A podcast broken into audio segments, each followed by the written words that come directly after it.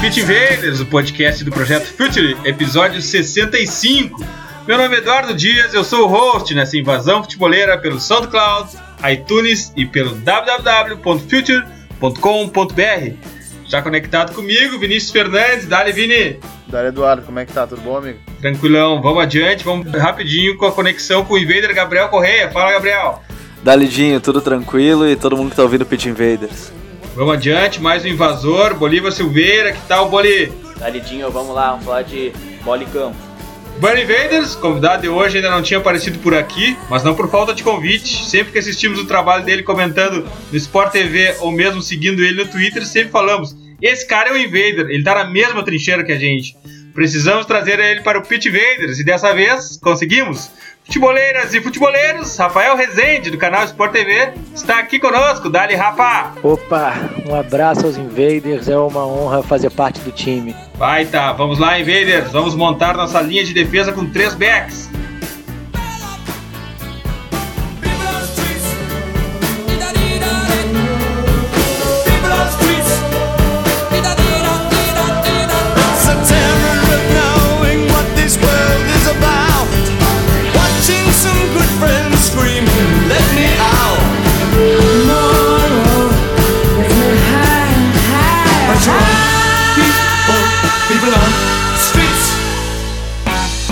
Ar mais um episódio do The Pitch Invaders, o podcast futeboleiro do Future.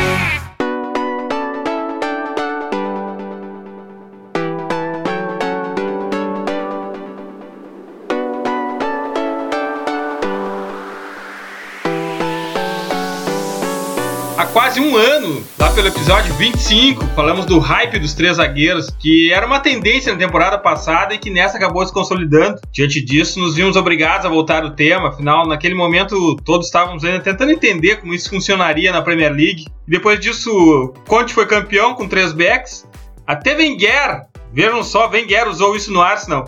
Mourinho, cara da linha de quatro, andou testando esse esquema na pré-temporada, que hoje em dia acabou se espalhando pela Europa.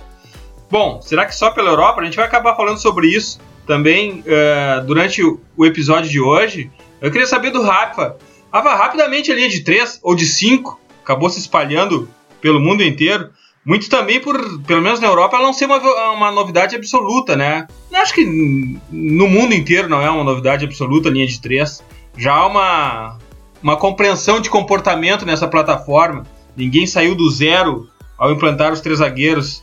Mas o que eu queria chegar, Rafa, nessa nossa primeira abordagem, é que parece que definitivamente a pirâmide inverteu, né? Essa afirmação ela é possível até por, por se a gente contextualizar historicamente, uh, os sistemas que se desenvolveram ao longo dos anos, quando a gente fala do 235, que o Jonathan Wilson cita na, na, na pirâmide invertida como esse primeiro sistema, né? E, e a utilização dessa linha de 5 defensiva hoje, é, a afirmação dos sistemas passa especificamente pela utilização e pelo sucesso deles, né? Então é natural que a gente consiga afirmar isso hoje a partir do que foi o uso na Copa de 2014 por algumas seleções, a Holanda chegando a uma semifinal, a Costa Rica com a campanha histórica né, mais longe da, da sua trajetória numa quarta de final. E é natural que, que, a partir do que foi o trabalho do Conte no Chelsea, isso tenha se propagado de maneira mais intensa, né? principalmente nesses últimos dois anos. É, a ocupação inteligente né, do espaço de jogo, para mim, está relacionado a isso, basicamente. Toda e qualquer evolução, quando a gente pensa em sistemas táticos. E sim, a gente afirma, a pirâmide se inverteu, o que não significa que pela fluidez do jogo, pela possibilidade né, dessa divisão, momento defensivo, as transições, momento ofensivo, que o time também não ocupe o campo de, de ataque, como o Chelsea fez durante a temporada, de maneira inteligente, sendo capaz de gerar situações de gol. Obviamente que ao falar sobre a pirâmide invertida, eu estou citando o livro de Jonathan Wilson, publicado aqui no Brasil pelos nossos parceiros da grande área. Tenho certeza que os futeboleiros sacaram isso.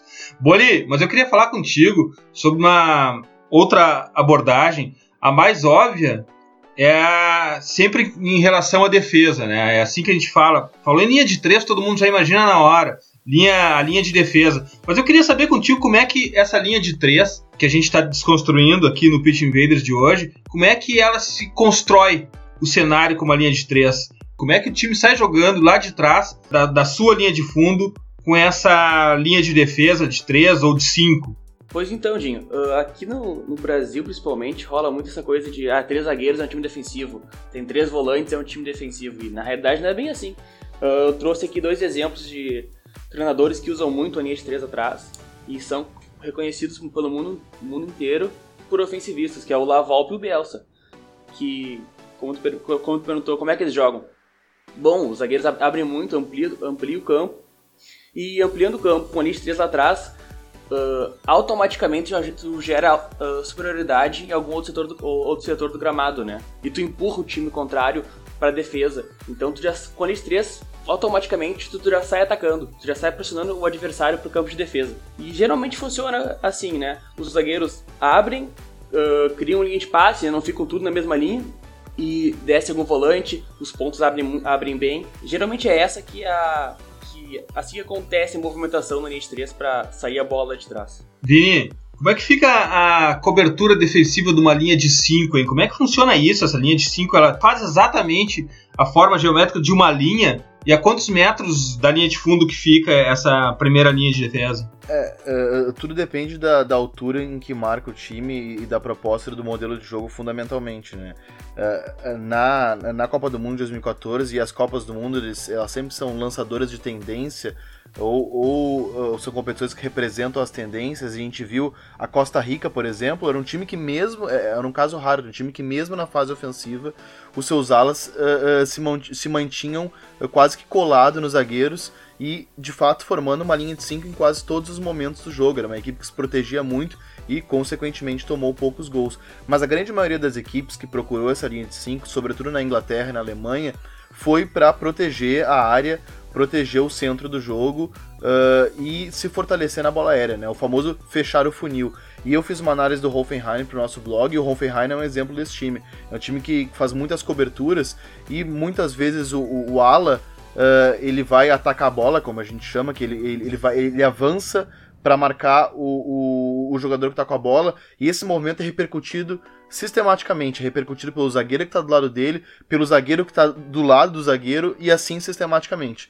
E sempre fechando a área, né? sempre gerando superioridade na, na, na área com pelo menos quatro jogadores. Ou seja, é um movimento de, de cobertura repercutida, muito rápido, muito sincronizado, e principal, nessas equipes como o Hoffenheim que eu citei, é tudo muito automatizado também. O Gabriel, tu que é o nosso especialista em Liga Espanhola aqui, e espanhola a gente sempre lembra na hora de controle de jogo. Como é que se assume o controle do jogo, se propõe o jogo com esses três zagueiros? Eu acho que é muito importante a gente sempre falar né, desse controle de jogo, principalmente com a bola. É, também lembrando que tem sem a bola e a Juventus fazia isso é, com a linha de 5 algumas vezes, às vezes linha de 4, mas com a linha de 5 principalmente levando o adversário para onde eles queriam. Mas com a bola, eu acho que é impossível não pegar dois exemplos e que vem do Barcelona.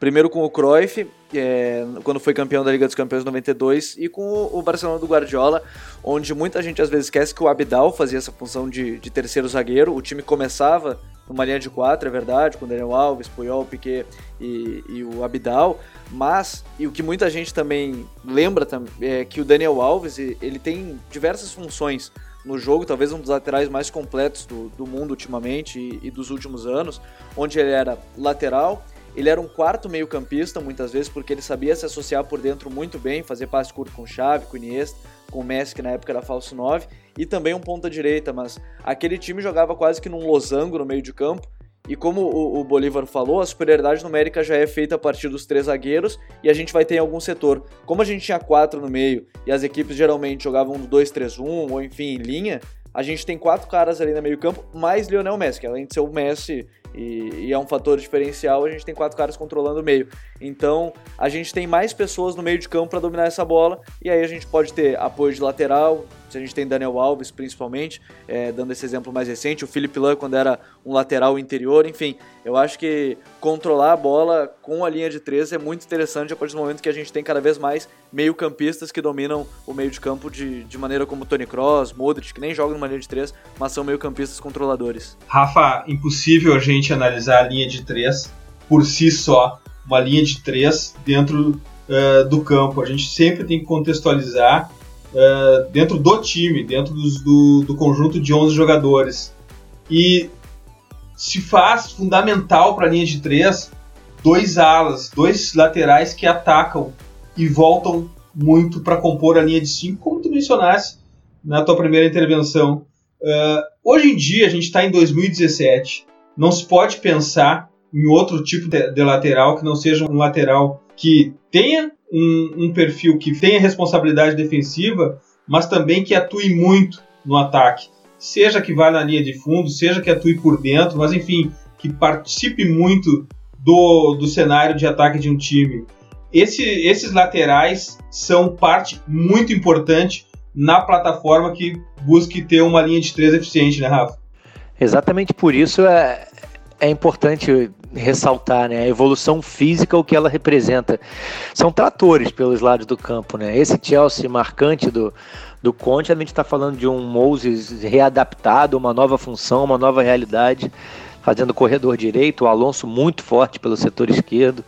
Quando a gente pensa mesmo na Costa Rica, que tinha uma linha de cinco mais composta, onde os seus alas não saíam tanto, o tinha, o Gamboa perdão, tinha essa força principalmente ele pelo lado direito, Júnior Dias, um lateral, um ala de força pelo lado esquerdo também.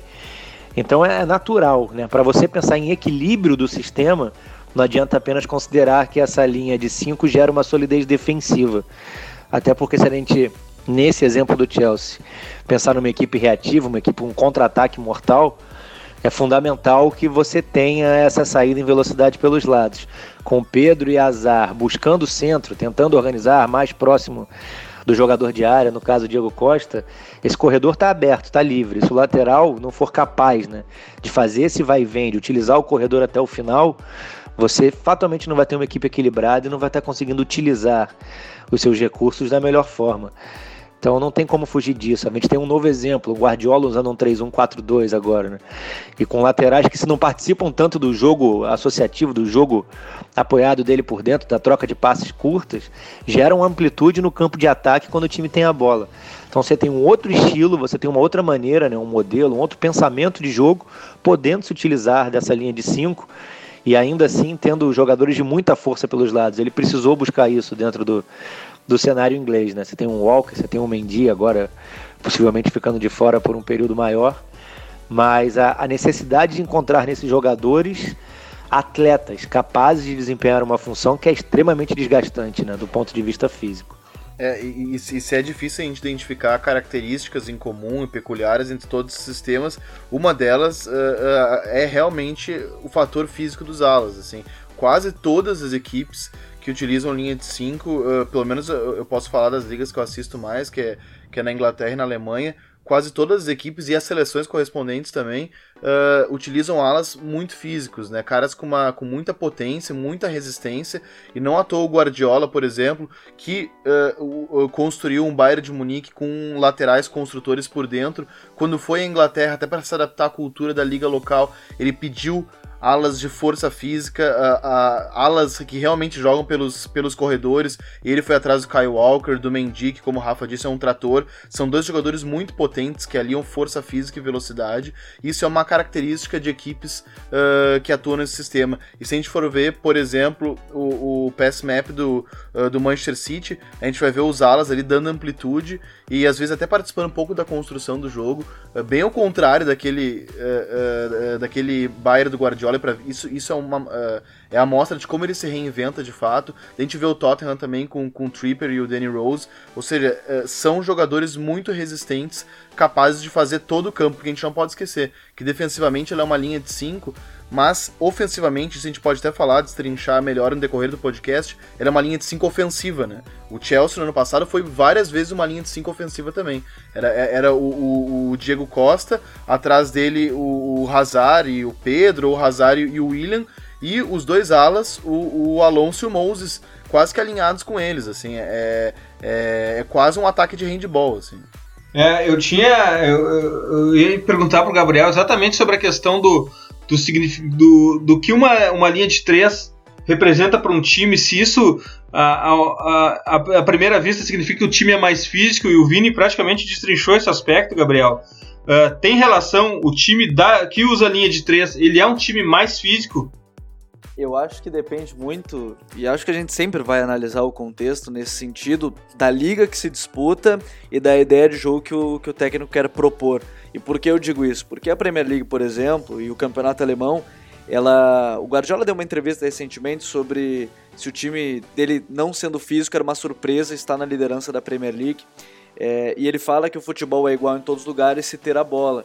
E, e as faltas dos juízes na Premier League algumas não são, e diferente do Campeonato Espanhol, por exemplo, que é o grande padrão onde, onde ele acabou se consagrando de maneira geral.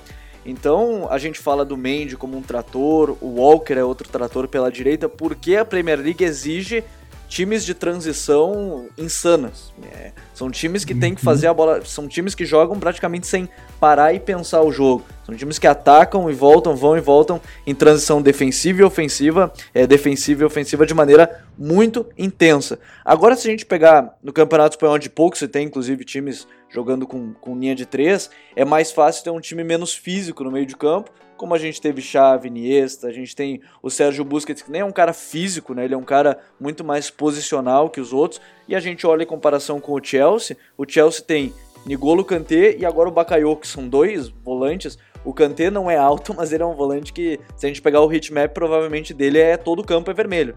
Ele vai estar realmente em toda parte. E o pessoal sempre brinca, né? Que 30% da, do mundo é coberto por terra, os outros 70% pelo Kanté.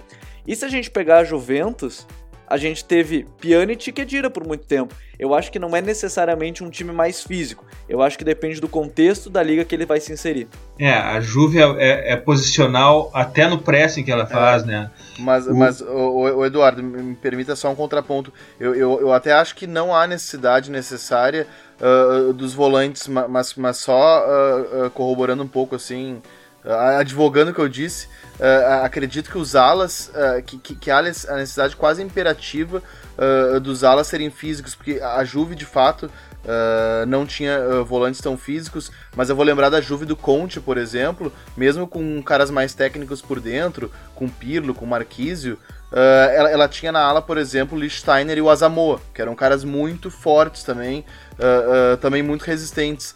É, lógico que tem como, acho que, acho que o futebol uh, atual ele não permite mais máximas, mas é cada vez mais difícil desenvolver um sistema híbrido sem pelo menos dois jogadores do, dos lados muito resistentes, capazes de ocupar as três faixas do campo. E eu acho que, para completar, ainda eu concordo com o que o Vini diz das alas, por um fator, e foi o que o, que o Rafa acabou falando do, do Hazard e do Pedro buscarem mais por dentro, porque a ala fica totalmente aberta para os laterais. O Pedro e o Hazard, vamos pegar esse exemplo do Chelsea, eles causam, eles atacam na entrelinha, principalmente eles causam uma confusão no zagueiro, porque não sabe se vai marcar o Diego Costa, a dupla de zaga, ou se vai sair em caça ou do Hazard ou do Pedro, e os volantes, que ou eles marcam os volantes adversários, ou eles marcam o Hazard e o Pedro. Então, de alguma forma, eles podem causar uma abertura de espaço, então as alas elas acabam sendo fundamental para o cara ter que subir e voltar, e ficam abertas totalmente para eles.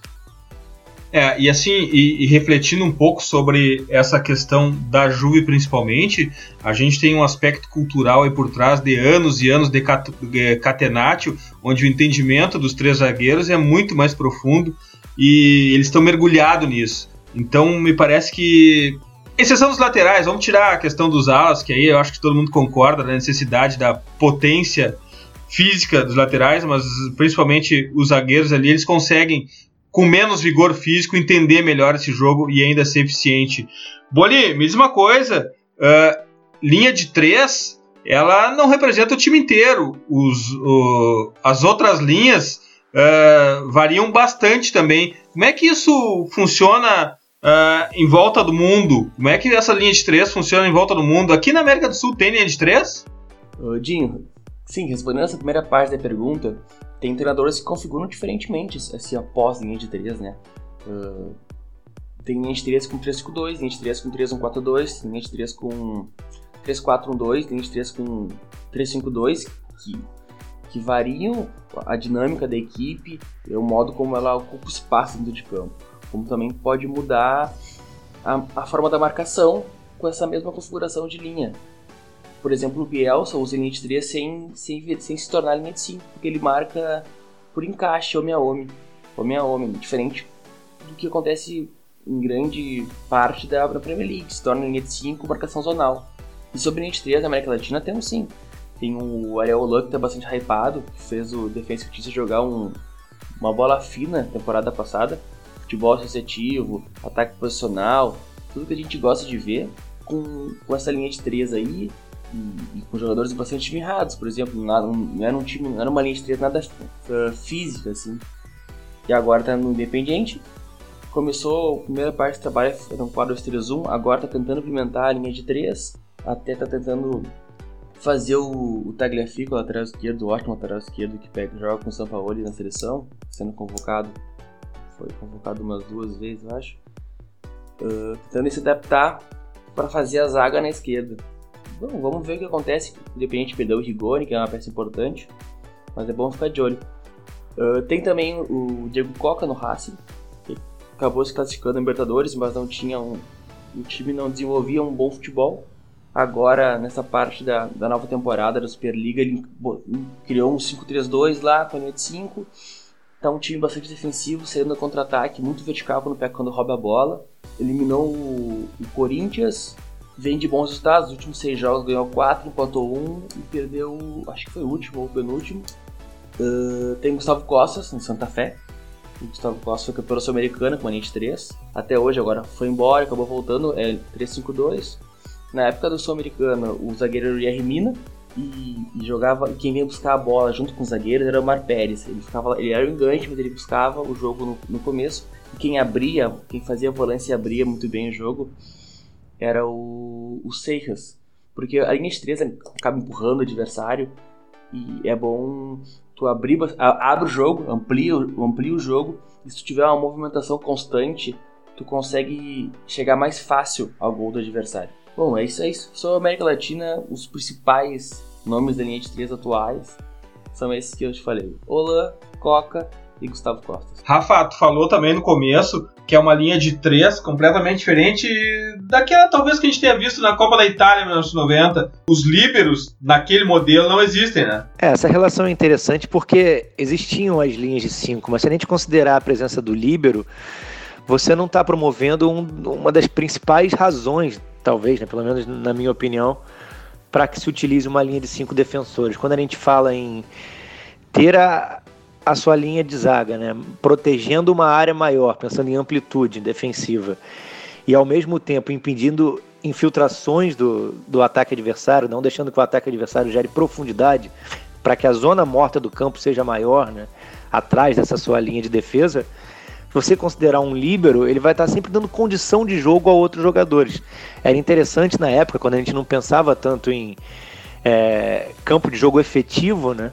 Mas hoje, com essa realidade de, de encurtamento dos espaços, de encurtamento desse centro do jogo, é natural que não haja essa presença do líbero tão marcante. A cobertura é muito mais lateral, né? Quando você tem um dos alas dando pressão na linha do meio, dando uma pressão um pouco mais alta, naturalmente você tem esse balanço, você tem a, a flutuação dos jogadores de defesa para o lado da bola e é é mais confortável pensando na realidade do futebol de hoje do que imaginar uma recuperação do líbero. O líbero aumenta o campo de jogo que o adversário pode, pode utilizar, aumenta a possibilidade de profundidade para o ataque adversário. Então não faria sentido na realidade que a gente tem hoje imposta.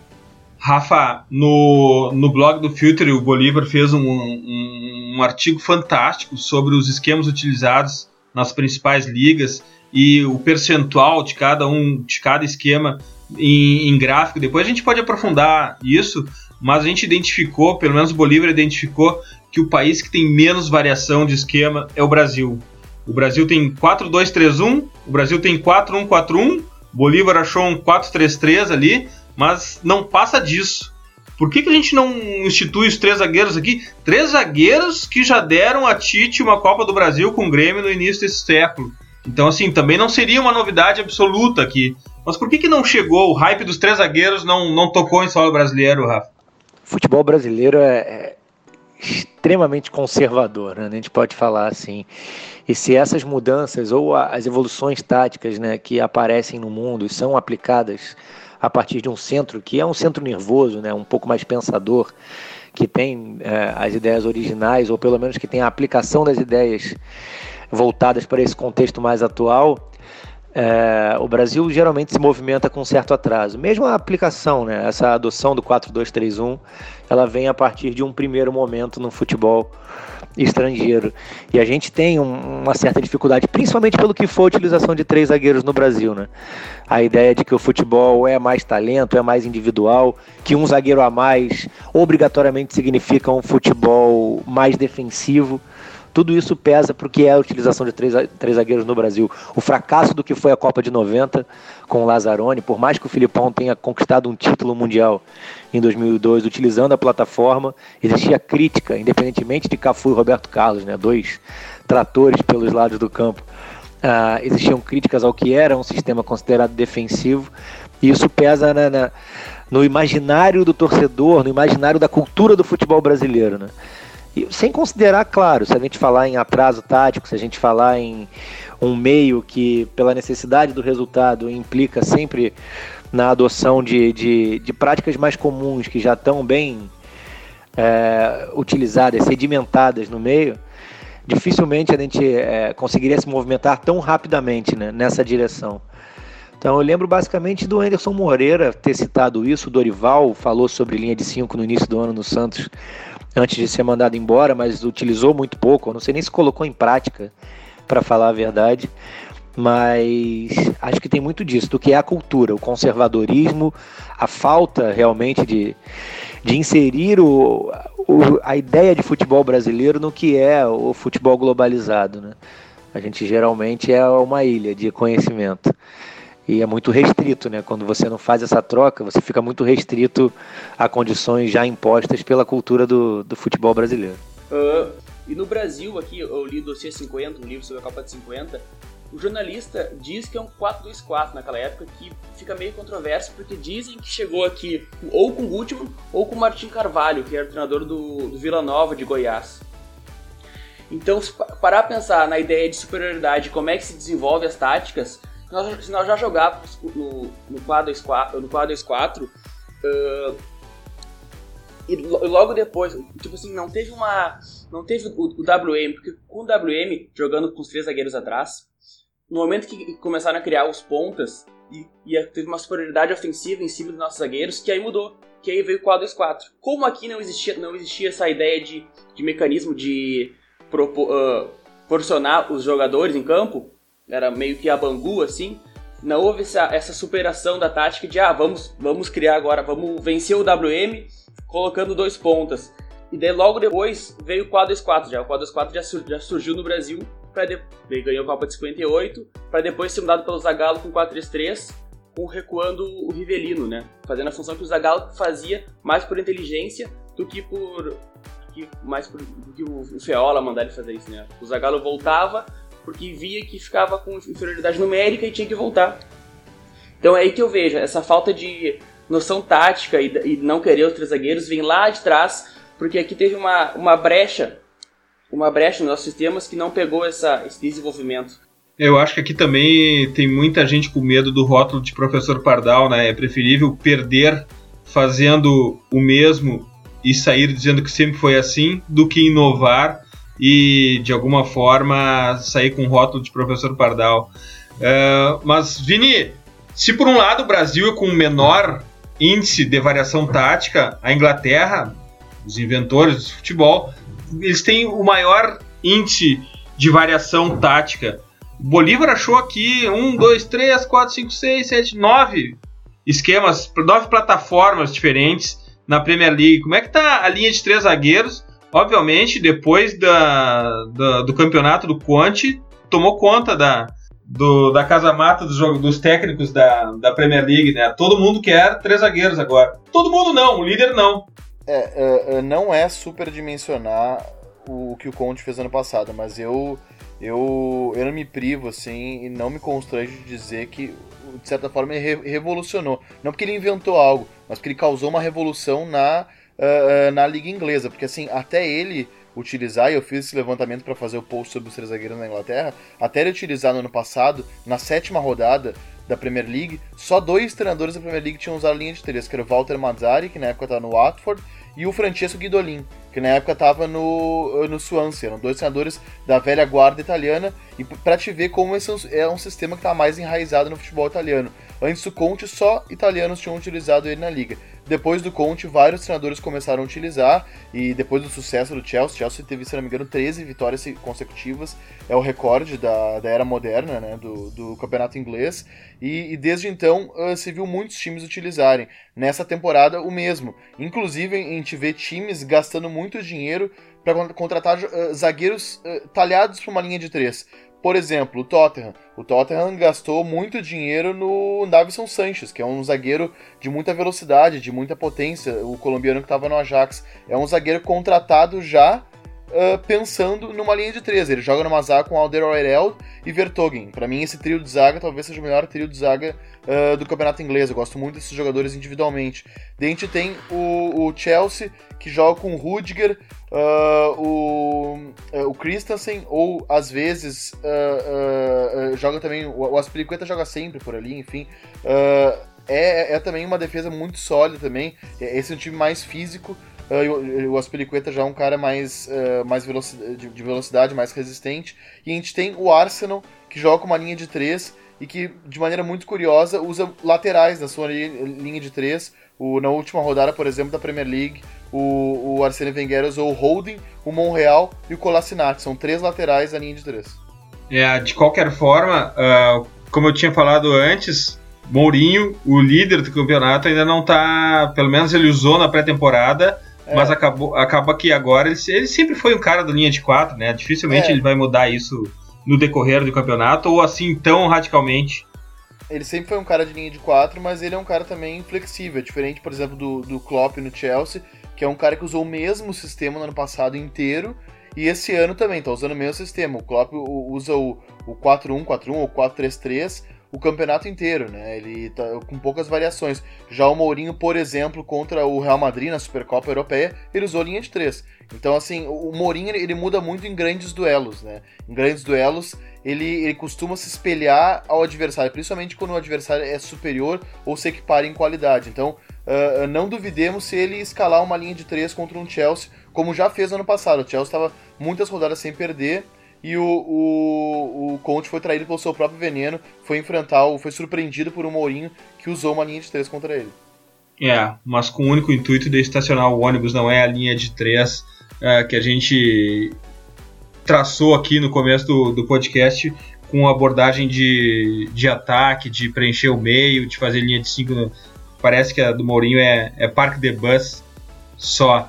Gabriel, linha de três ou de cinco na Espanha, como funciona? É uma raridade, até nesse campeonato espanhol a gente tem um time só com, com linha de três. E, e na última temporada a gente teve o Sevilha do Sampaoli que, que acabou apostando mais nesse esquema, mas o Sampaoli, como ele acabou não ficando, então a gente não pôde ter mais esse desenvolvimento. E eu acho que isso também, da mesma forma que aqui no Brasil é muito cultural não ter a linha de três por outros fatores, é diferente dos fatores é, na Espanha. Eu acho que no futebol espanhol acaba se pensando mais no o jogo. A gente tem um time com linha de três que é o Girona, que é um time catalão, inclusive, que subiu pela primeira vez a, a primeira divisão e que é um time muito linha de três no contra-ataque. É, é um time fadado a jogar ou melhor, moldado para se jogar com a bola aérea, mas tem alguns jogadores que são muito bons com a bola nos pés, principalmente na defesa.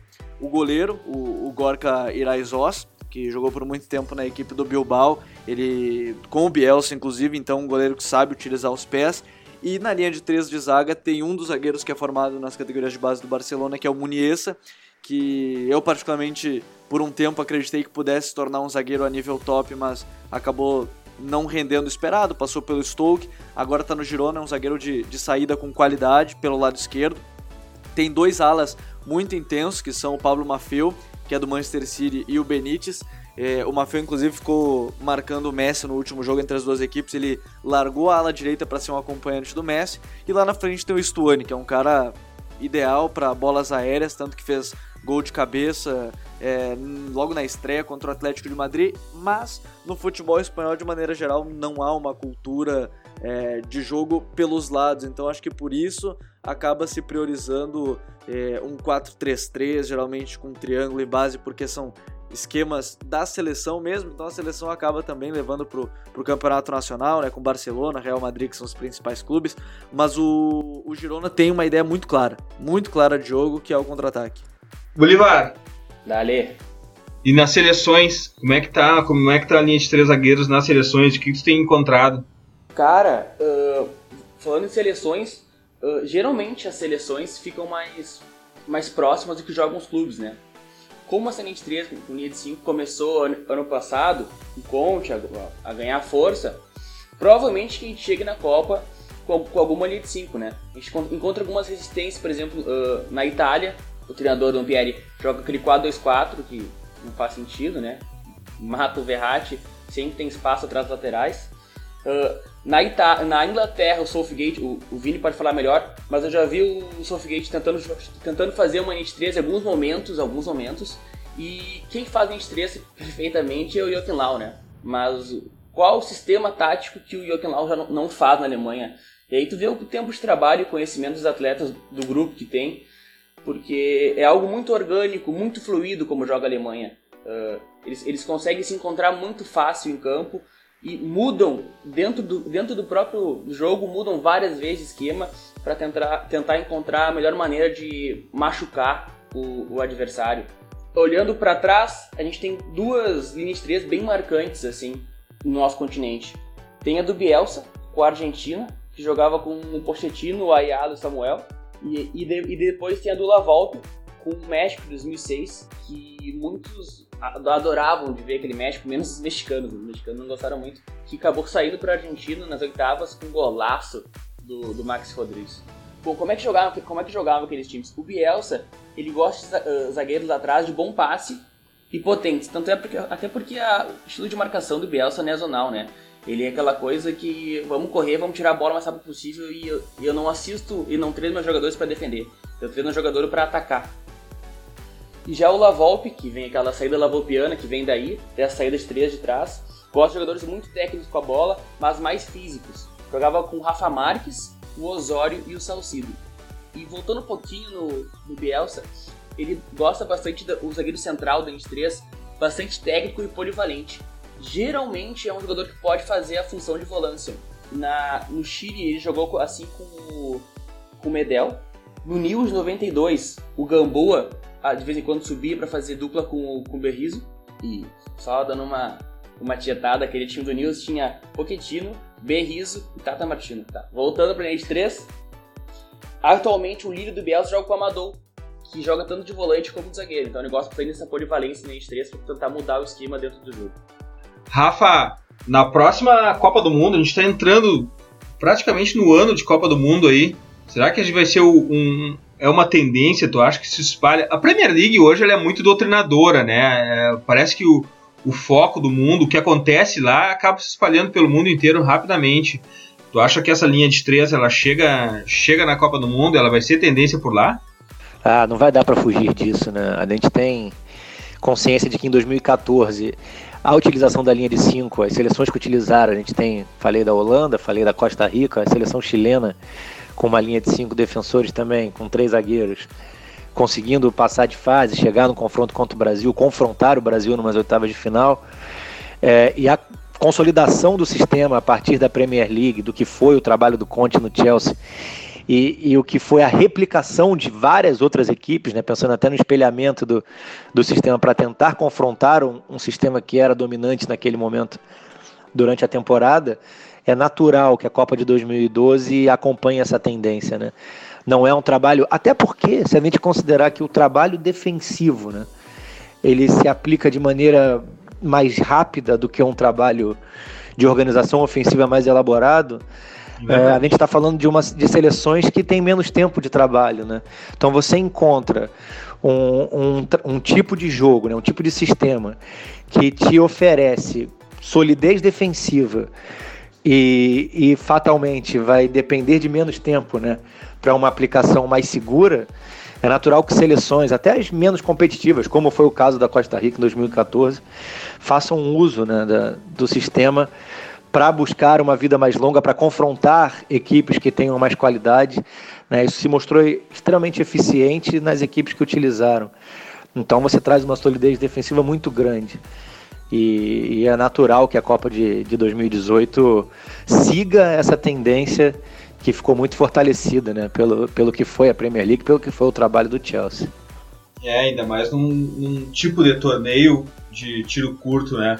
Rafa, uma, um, um, aspecto importante que o Bolívar é, de alguma forma acabou abordando aqui é que nas seleções que usam linha de três, o Brasil ainda não enfrentou. O Brasil enfrentou seleções que usam linha de quatro. Como é que vai ser? Como é que, como é que vai ser esse embate? Como é que o Tite vai chegar e vai enfrentar, por exemplo, o Chile, que talvez seja a primeira linha de três que o Tite vai enfrentar? É, num primeiro momento, eu não acredito que o Tite faça uso de algo que muitas equipes né, na Premier League enfrentando o Chelsea buscaram, que seria o espelhamento do, do sistema. Acho isso inviável porque ele tem o 4-1-4-1 né, nesse momento muito consolidado. E a partir daí ele teria que buscar uma atenção muito grande né, nas trocas, principalmente pelos lados do campo. Eu imagino que talvez um Paulinho um pouco mais conservador traria ao Casimiro um conforto maior né, para essas coberturas, para essa, essa possibilidade de pressionar o, o setor da bola, dependendo do lado que fosse atacado, né, que ele não precisasse fazer um para-brisa, não precisasse fazer uma movimentação lateral de canto a canto do campo, o que talvez fosse pesado demais. Mas essa atenção né, de Dani Alves e, e Marcelo seria muito importante para que eles não entrassem, né, não buscassem a diagonal junto com os extremos, os jogadores de lado e permitissem a seleção chilena, por exemplo, atropelar com, com os seus alas, né? O Bocejú muito forte pelo lado esquerdo, principalmente ele, mais agressivo, né? Mas tendo o Mena como opção, enfim. Do outro lado a gente tem um Isla muito forte para essa subida, Fuenzalida, que joga mais na linha de frente também, enfim. Um time que teria, seria muito agressivo, muito vertical, principalmente pelos lados, e a partir daí a, a seleção brasileira precisaria tomar muito cuidado com essas trocas, né? Independentemente disso, eu acho que no setor de frente seria aproveitar muito, que é a geração de profundidade do, do Gabriel Jesus, né? Um cara que é muito bom nesse tipo de jogada, e as diagonais, né? Tá, a gente está falando de um Coutinho, do Neymar, que fogem muito do, do, do lado, carregam a bola muito bem, encontram esses espaços para gerar diagonal para frente da, da defesa adversária, para bater muito mais com a linha de 3 defensiva do que pensando com uma linha de 5 posicionada, né? E a partir daí também gerando espaços pelos lados, enfim, para uma sequência de jogada ou para uma definição desse trio, né, considerando o Gabriel Jesus e a movimentação inteligente dele. Enfim, é isso. Acho que o Tite não abriria mão do que é o seu sistema mas é sempre um desafio diferente. E aí a gente falando da seleção chilena, né? Porque é possível pegar uma Alemanha com uma linha de cinco dessas e um futebol completamente diferente, talvez menos vertical, mas muito controlador e com uma capacidade de, de organização acima da média. Então são confrontos interessantes, mas imagino que o Brasil vai tentar fazer sobressair as suas virtudes, né? E não tentar confrontar uma linha de cinco é, espelhando o sistema ou algo do tipo. Pois é, como o Rafa falou, esse problema vai ser da superioridade que vai ter alguns setores que se jogar com linha de 3. E aí que eu venho com o exemplo da Argentina, né? Eu falei, a gente falou que o Brasil não jogou contra ninguém em linha de 3, mas teve um amistoso contra a Argentina, claro que o Brasil bastante descaracterizado, né? A Argentina veio com linha de 3, ganhou do Brasil. O desempenho, muita gente viu como o Brasil melhor, até eu também acho mas o Brasil não, consegui, não conseguiu entrar. Uh, tudo bem que o Jesus perdeu alguns gols, mas foi difícil do Brasil entrar ali, tentar furar, furar aquele bloqueio argentino. E voltando, eu quero ver o Tite conseguir arrumar essa parte da inferioridade em algumas partes do campo que alguns jogadores vão sofrer. Porque eu, vi, eu vejo muito como o Guardiola, com esse novo esquema dele, uma, vamos dizer assim, uma evolução dessa, do esquema do, do Conte. Pra mim, o Guardiola joga no 3-1-4-2, tá? E o movimento natural desse novo esquema, ele consegue criar superioridades em qualquer outro esquema da Premier League. Se tu encaixar uh, número por número ali e fazer movimentos naturais. E os outros times, para conseguir uh, igualar numericamente no espaço, tem que fazer algum movimento de algum jogador que não está acostumado a ir àquele setor. Que embanana tudo, desorganiza os outros times. E eu acho que essa vai ser uma sacada bem legal da Copa do Mundo, o pessoal conseguir jogar esse xadrez. É, a gente vai falar muito sobre isso, a gente vai desvendar outros esquemas táticos, a linha de três vai, que está no hype ainda vai ser muito objeto de conversa. A gente sempre fala que não quer esgotar os assuntos, a gente quer começar a discussão aqui. Mas eu queria perguntar, não vou, não vou passar para as dicas futeboleiras, mas te perguntar para o nosso especialista em La Liga aqui, que acabou de dizer que é uma liga que usa pouquíssimo a linha de três. Quero saber de ti, Gabriel. Gabriel, tu já, já usou, já jogou o FIFA 18? Ainda não joguei o 18, mas tenho experiências boas com linha de 3 no 17, viu? É, e como é que funciona a tua linha de 3 no FIFA 17? Conta pra gente aí. Quem me ouvir vai achar que eu tô louco, tá? Porque eu brinquei até em off com vocês que eu evoluí a linha de 3, porque no time que eu formei, a minha linha de 3 tem um zagueiro. É um lateral e como eu peguei o Mário Gaspar, usei como lateral que é ofensivo, que sabe marcar qualidade, o Julian Weigl, que é um volante conhecido por todos, é um estilo Sérgio Busquets, e o Stones. Então, digamos assim, eu ganhei uma liga de FIFA justamente usando uma linha de três um pouco mais ofensiva que o natural, e quando a gente falava de controlar o jogo e, e de time mais físico, acho que é por isso que eu ia contra essa ideia. Porque, e claro, o FIFA cada vez mais, os jogos de realidade virtual cada vez mais próximos, realmente do, do, que acaba acontecendo dentro de campo, me pareceu claro que em algum certo momento, e a gente já viu no Chelsea o Aspilicueta sendo um zagueiro pela direita, eu acho que a gente vai ter é, menos zagueiros, zagueiros de fato, e entra naquilo que o Rafa falou. É, função e posição. Eu acho que cada vez mais a gente pode ter times mais ofensivos ainda. Eu montei assim e, e me pareceu possível. Quem sabe a gente possa ver algum dia dentro de campo na, na vida real. O Gabriel é o Guardiola, o Pepe Guardiola do, dos jogos digitais. É, o Gabriel está desenvolvendo o guardiolismo virtual 2.0. Me contratem. Agora, depois dessa inovação tática do Gabriel, a gente vai para as nossas dicas futeboleiras.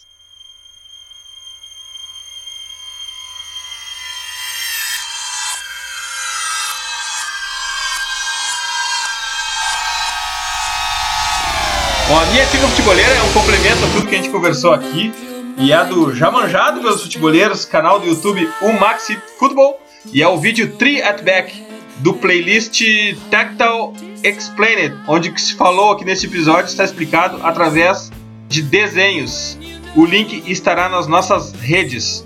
Outra dica futeboleira é um convite para que vocês assistam o programa Data ESPN no perfil do Facebook Mundo ESPN e trataremos de compartilhar nas nossas redes. Afinal de contas, tudo isso para dizer que eu e o Vini estaremos representando a vocês todos, invaders, futeboleiros por lá, paradoxalmente falar de um assunto que a gente nunca aborda por aqui, futebol gaúcho.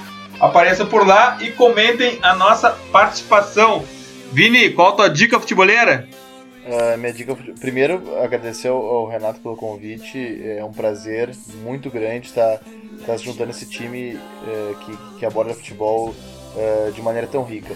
Mas a dica futeboleira, ela veio bem a calhar com o tema, né? Que é um, um, texto escrito lá no blog sobre o uso de três zagueiros na Premier League. Sobre a proliferação desse formato, né? Sobretudo na última temporada, como eu disse, uh, quando o Chelsea utilizou, uh, utilizou esse sistema. Vou indicar também um outro post que, que trata sobre o mesmo tema, que ele é escrito pelo jornalista Eduardo Secone, que hoje é analista de desempenho do Grêmio, sobre o uso de três zagueiros. Uh, o fio condutor dele é o 3-4-3 do, do Antônio Conte, uh, mas a partir disso ele destrincha outros formatos e particularidades uh, de linhas de três. Graças, Vini. Valeu, Eduardo, aprendi muito. Obrigado, pessoal. Valeu. Gabriel, seu inovador tático guardiolista 2.0, qual a tua dica futeboleira?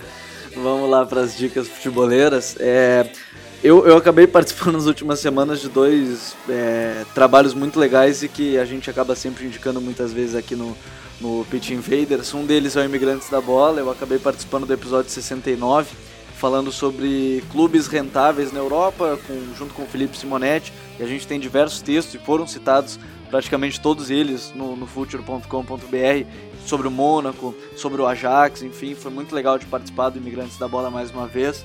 E, e também o pessoal do Breaking the Lines, para quem não conhece, é o arroba é, BTLVID, VID, é, que posta vídeos de jogadores é, pelo iScout e tudo mais sobre jovens promessas. E eles têm o site também, né, o breakingthelines.com, onde recentemente a gente fez uma lista de 50 jogadores que são must see, que precisamos ver na temporada de 2017-2018, que tem até 24 anos no máximo que devem estourar. O, o Cautio, que é, que é um dos criadores, ele acabou me, me chamando, o Z Cautio, que é a arroba dele, ele acabou me chamando para escrever sobre o Guilherme Arana, por que, ele seria um dos grandes laterais brasileiros no futuro, laterais esquerdos. Eu acabei escrevendo, é o 44 da lista, mas tem muito jogador interessante. Tem o Delight, zagueiro do Ajax, tem o Tillemans, é, que está no Mônaco agora, tem, tem muito jogador legal, tem o Richarlison, jogador do Fluminense que, que tá no Watford, então muito bacana essa lista do Breaking the Lines aí que a gente sempre, sempre também está indicando. Valeu, graças, Gabriel. Dali Eduardo, valeu todo mundo, aprendi pra caramba aqui no Pitch Invaders. Boli, qual a tua dica? Bom, minha dica é o novo, mais novo texto do Future, que é O que dizem as pranchetas. Uh, lá explica um pouco como é que tá o panorama tático em todas as grandes ligas. Tem Alemanha, França, Brasil, Argentina, Inglaterra, Espanha, onde falo de porcentagens de cada esquema em comparação ao total de ligas como é que anda o. Como é que anda a vida por lá e quem é que tá saindo melhor. Boli, então já te dei os parabéns na, na mensagem direta e vou te dar os parabéns de novo aqui. Que texto maravilhoso. Filtre puro aquele texto ali. Graças, Boli. Valeu, Jim, valeu. A gente tá aí pra trazer futebol de verdade. Então tá, brigadão Gabi, brigadão Vini, Rafa, sem palavras. Então tá, valeu, falou, Dinho. Até. Até a próxima. Rafa, qual a tua dica futebolera? Minha dica para os invaders não é tão relacionada diretamente assim ao nosso assunto de hoje, né, a linha de 3 ou a linha de 5, mas é um livro que eu ganhei recentemente, ainda nem completei aqui a, a leitura, mas que para o momento que o futebol brasileiro vive é, é interessante. Né? É uma ideia de jogo, é o volume de organização ofensiva. A gente tão baseado no talento, no improviso, na individualidade. Acho que cada vez mais é um assunto que tem que ser inserido aqui no, no cenário brasileiro, que é possível gerar né, situações de gol a partir de uma organização ofensiva. Isso é fundamental no momento que a gente está vivendo, pensando em entregar a bola para o adversário e vendo o que dá, né? Um futebol tão reativo. Então é, é importante que se debata cada vez mais a necessidade da organização ofensiva para que o jogo brasileiro evolua. Poxa, daria um podcast inteiro só sobre essa tua última frase. Graças, Rafael Rezende. Muito obrigado pela aula, cara. Pelo tempo conosco. Muito obrigado pelo teu trabalho no Sport TV. A gente somos todos teu fã. Tu nos representa lá. Tu também é um Pit Invader. Graças. Um grande abraço a vocês. Obrigado pelo convite. Espero ter ficado à altura né, do que é o, o papo dos Invaders. É espetacular o trabalho que vocês no Future fazem. Eu sou fã também. Valeu, abraço. E nunca esqueçam, The Pit Invaders, podcast do Projeto Filtro, está no iTunes, na SoundCloud, assine o nosso feed. Sigam também nossa playlist futeboleira, hashtag WeLoveFootball do Filtro FC no Spotify. Curtam a melhor galeria de futebol cultura do Instagram, no perfil Filtro FC. Lembrando os invasores Apple, nos deem aquela moral no review do iTunes, clicando em algumas estrelas para melhorar o nosso rating e aumentarmos o alcance da nossa invasão futeboleira. iOS ou Android, assine nosso feed Receba todos os episódios on demand. Invadam também o nosso blog Futebolera e leiam essas aulas de futebol que o Vini e o Bolívar sugeriram nas dicas futeboleiras. www.future.com.br Abraço e até a próxima invasão, The Fit Invader!